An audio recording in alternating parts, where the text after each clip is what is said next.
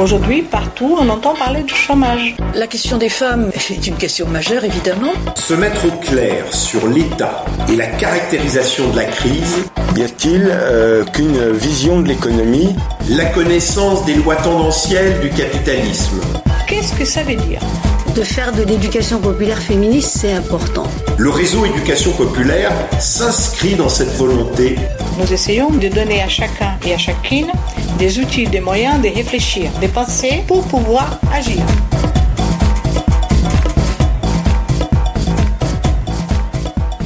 Bonjour Bernard Tepper. Bonjour. Bienvenue sur EducPod, le podcast du réseau éducation populaire. Et justement, on va parler du réseau éducation populaire euh, dans ce premier podcast. Depuis quand existe le réseau? Le réseau a été constitué euh, à la fin de, l'année 2011. Et donc on a vraiment démarré euh, les activités de ce réseau en 2012. Alors, en 2012, mais pourquoi avoir créé ce réseau éducation populaire?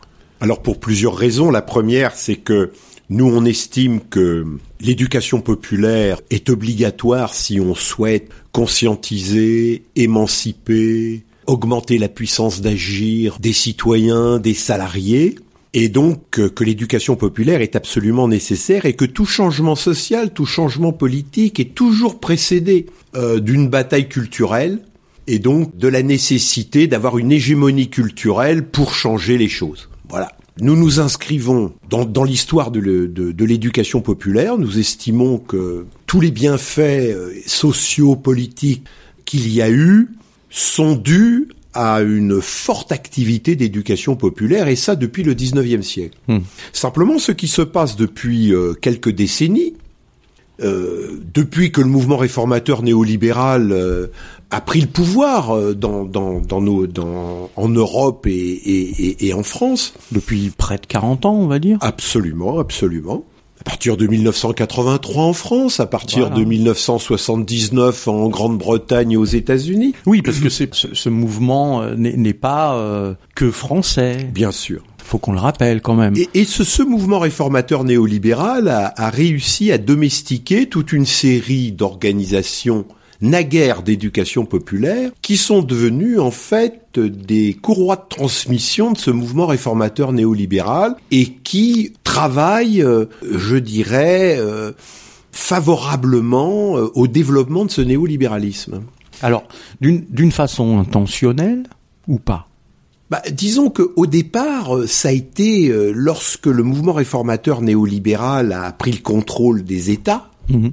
C'est parti d'un problème de financement. Et donc, bah, pour être financé par un État qui est néolibéral, eh bien, il faut euh, faire des activités de soutien à ces, à ces politiques-là. Et donc c'est comme mhm. ça que c'est parti. Et après, la nécessité de maintenir des emplois, mhm. etc. Il y a toute une un accompagnement voilà. de cette euh, réforme néolibérale. Voilà, c'est ça. Et donc, on, on, a souhaité revenir aux fondamentaux de l'éducation populaire. Parce que pour nous, l'éducation populaire a une définition. Et nous, on mm. s'attache à une définition que nous considérons historique. Et cette définition est la suivante, parce que souvent les gens parlent d'éducation populaire et en fait le terme est beau, voilà, c'est magique, ça fait rêver pour certains. Ah oui, éducation populaire, c'est très bien. C'est comme laïcité, c'est comme démocratie, c'est comme république. On donne plus de définition. Oui, oui. Et donc tout le monde dit n'importe quoi. Ah, moi je suis pour l'éducation populaire. Je suis pour. Mais en donner la définition et dire mais à quoi ça permet Pour nous, l'éducation populaire, c'est une activité culturelle qui vise à la transformation sociale et politique au fin hmm. que chaque citoyen, chaque salarié devienne auteur et acteur de sa propre vie. Donc bien sûr conscientisation, émancipation, compréhension du réel hmm. et bien évidemment augmentation de la puissance d'agir. Hmm. Et en fait, l'éducation populaire, c'est tout ça. Et ce qui fait là la, la, spécificité du réseau éducation populaire, c'est que nous animons en fait ce réseau, nous le co-animons, car c'est une structure très horizontale, à partir de la demande sociale. Alors, donc ça va permettre là de, de faire la transition sur aujourd'hui, nous a expliqué euh, tous les besoins que vous avez identifiés en 2011-2012 lors de la création du réseau éducation populaire. Et donc aujourd'hui, après euh, sept ans d'activité, euh, bientôt bientôt huit, on est on arrive en 2020. où en sommes-nous aujourd'hui du réseau éducation populaire? Alors nous en sommes d'abord un premier chiffre. Nous sommes en fait un centre de ressources. Hein, c'est-à-dire que nous fournissons des intervenants, des comédiens, suivant le type d'initiative et d'activité euh, demandée. Alors, quel type de demande a le réseau éducation populaire? Alors, ce réseau a euh, des demandes très diverses. En conférences traditionnelles, mmh. en conférences interactives, en conférences gesticulées, en conférences populaires sans conférencier. Mmh mais également en ciné-débat, hmm. Également en débat théâtral ou en théâtre forum, également en stage de formation. Ça fait quand même une bonne liste de, de formes différentes. Oui d'intervention, d'animation, puisqu'une conférence sans conférencier, on est plus du coup sur l'animation de la conférence, ce qui n'est pas forcément. on, fournit un animateur. Voilà, ce qui n'est pas forcément évident non plus. Hein, voilà, il faut il faut savoir faire. Euh, donc tout ça, qui fait les demandes d'intervention des intervenants du réseau éducation populaire Alors c'est là aussi c'est extrêmement varié. Nous faisons par exemple un cours sur la laïcité demandé par l'Université d'Evry. Nous intervenons dans les lycées, en général à la demande d'un professeur d'histoire-géographie, d'un professeur mmh. de philosophie ou de lettres. Nous intervenons à la demande de maisons des jeunes et de la culture, euh, de centres sociaux, de radios, mmh. Mais également d'associations, mais également de structures de base euh, du mouvement syndical, mais également de structures de base des partis politiques, mais également d'universités populaires, en fait, de toute structure souhaitant organiser une initiative d'éducation populaire et nous leur fournissons, euh, nous discutons avec eux, nous élaborons avec eux et nous leur fournissons, suivant les cas, des comédiens ou des intervenants. Mmh. Et ce qui fait notre spécificité, c'est que nos intervenants sont des intervenants qui ont beaucoup travaillé le sujet demandé. C'est-à-dire que nous, on a, euh, on a une trentaine d'intervenants hein, dans, le, mmh. dans le, le, réseau éducation populaire, principalement en conférenciers, mais également euh, secondairement en comédiens. Mais nous avons une centaine d'experts avec qui nous faisons des séminaires de cohérence de façon à ce qu'on devienne féru d'un système ou d'un secteur donné. Mmh. C'est-à-dire euh, c'est-à-dire qu'en fait, nous, quand on met un intervenant, c'est un instituteur de l'éducation populaire. Cet instituteur de l'éducation populaire, il a besoin d'être formé. J'aime bien ce terme.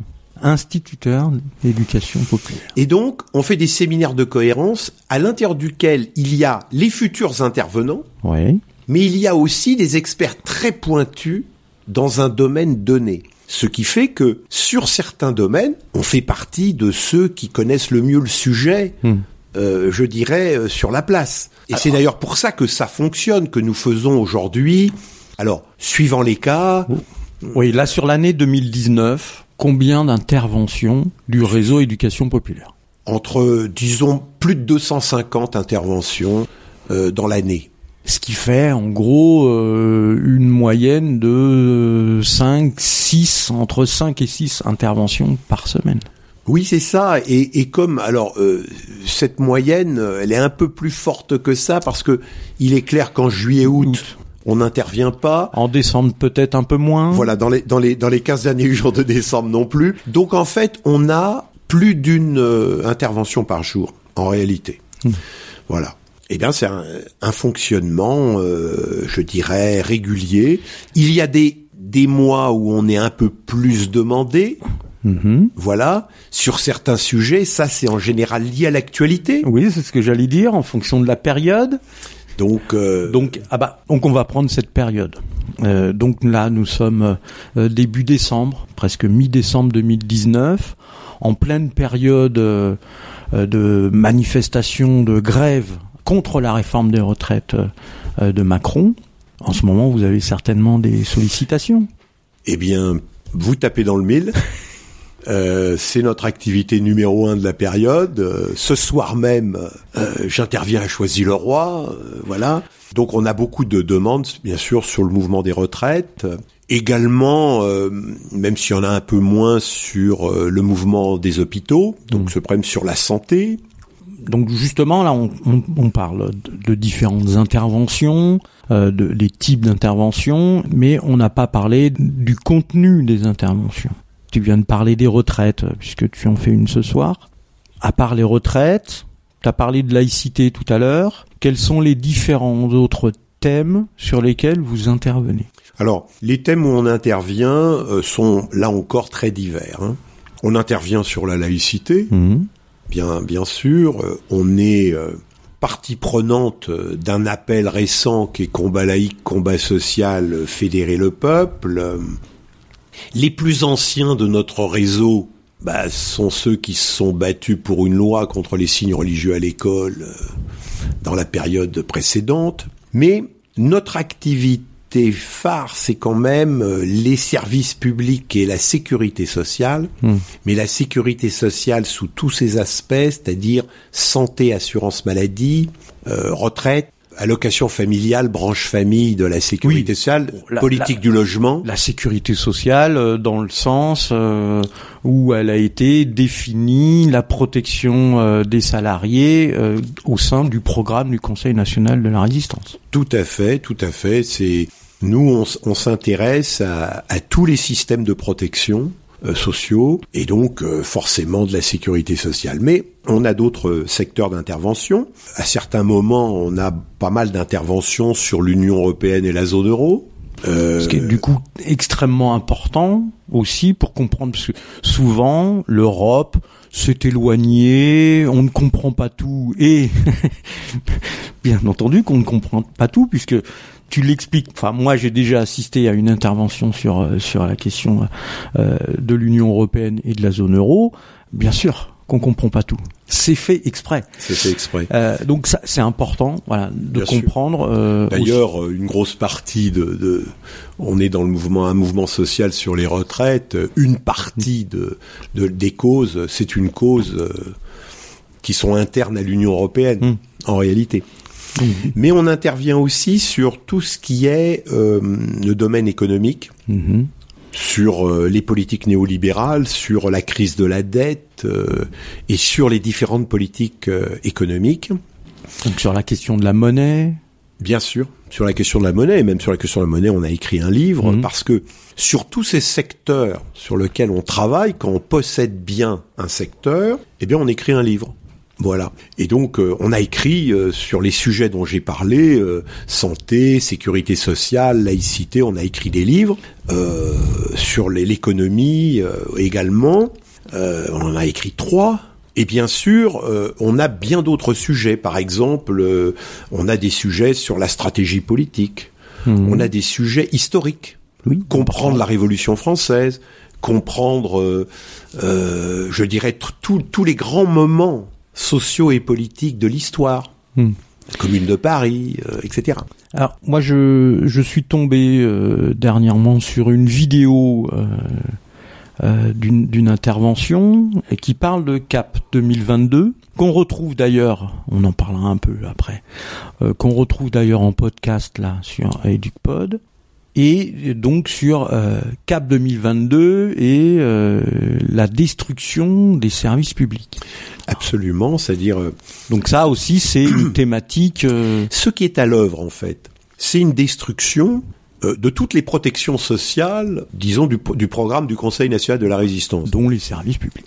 Dont les services publics, dont la fonction publique, parce que détruire la fonction publique, c'est détruire les services publics, hein, il, y a, y, a, un lien entre les deux. Et donc quand il y a eu CAP 2022, effectivement, on s'est beaucoup intéressé à cela. Bon, à titre personnel, je suis un des animateurs de la convergence nationale mmh. service public. Euh, et donc, euh, oui, on a on a beaucoup travaillé sur euh, ce projet de destruction des mmh. services publics et, et, de destruction de la fonction publique qui est, qui est à l'œuvre mmh. aujourd'hui. Donc, ça fait quand même beaucoup de thématiques assez intéressantes sur l'histoire, permet de comprendre où on en arrive aujourd'hui, la construction de, notre modèle social et tout ce qui fait aujourd'hui ce que fait le réformisme euh, néolibéral de destruction Voilà. de tout ce qui est Mais- protection on- des salariés euh, et protection On travaille des- aussi des sur citoyens. des propositions de modèles politiques alternatifs au néolibéralisme que nous on appelle République sociale. Oui, parce que ça ne suffit pas de critiquer, il faut aussi dire quelles sont les solutions euh, qui permettent de Mais on peut dire aussi qu'on intervient sur euh, des initiatives sur le féminisme, des initiatives, euh, je dirais, diverses, comme par exemple la transition énergétique, la diversité biologique, Hmm. etc., ou comme par exemple la nécessaire réindustrialisation de la France sous transition énergétique. Donc ce qui fait quand même beaucoup de thématiques intéressantes. Et donc, on le rappelle, qui peuvent être euh, sollicitées par des associations, des universités, des syndicats, des organisations politiques. Donc voilà, vous intervenez euh, auprès de tout le monde. Absolument, on intervient auprès de tout le monde et, et bien évidemment, euh, on intervient à partir de la demande sociale. Si la Mm. demande sociale, c'est euh, parler devant un public pendant deux heures, deux heures et demie, trois heures, c'est une chose. Si c'est une formation pendant trois jours, bah euh, voilà, on, on répond en fait à cette demande sociale. Je prends un exemple. Moi, je suis responsable euh, d'une association de quartier avec euh, l'envie de comprendre, on va dire là, dans le contexte actuel, les retraites. Je suis sensibilisé à ça. Dans mon association, euh, on en parle beaucoup, mais euh, on parle de ce qu'on entend à la télé ou dans les, ce qu'on lit dans les journaux ou à la radio.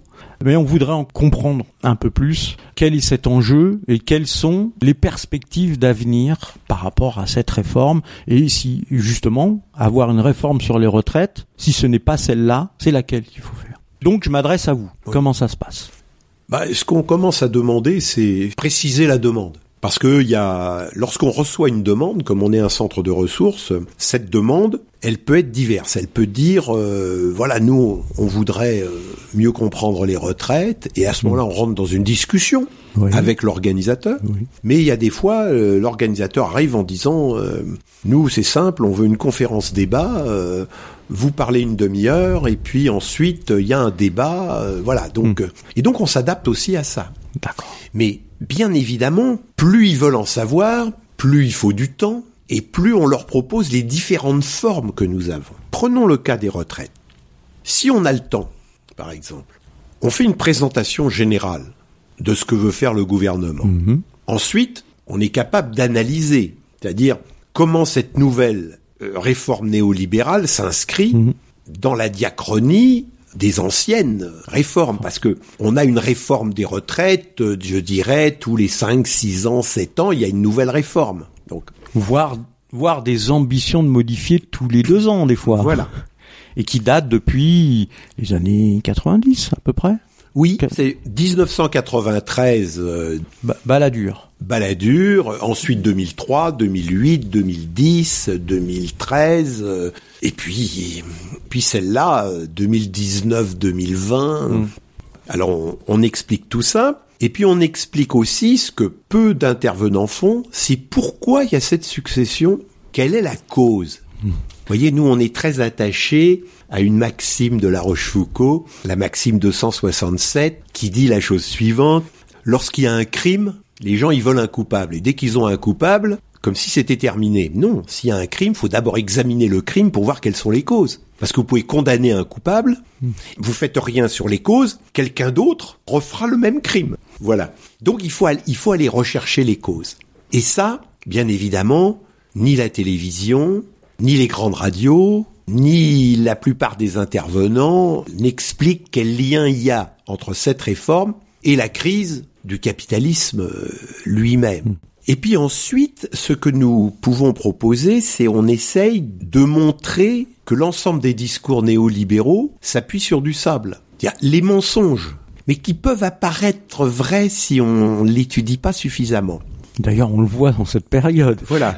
On le voit dans cette période et avec la multiplication des réseaux sociaux, des communications rapides, on voit assez facilement euh, certains points qui sont démontés très très rapidement par rapport à cette réforme d'aujourd'hui sur les retraites. on peut montrer des études chiffrées. Hmm. Par exemple, sur les retraites, comment les, les femmes sont impactées dans la pension de reversion. Hmm.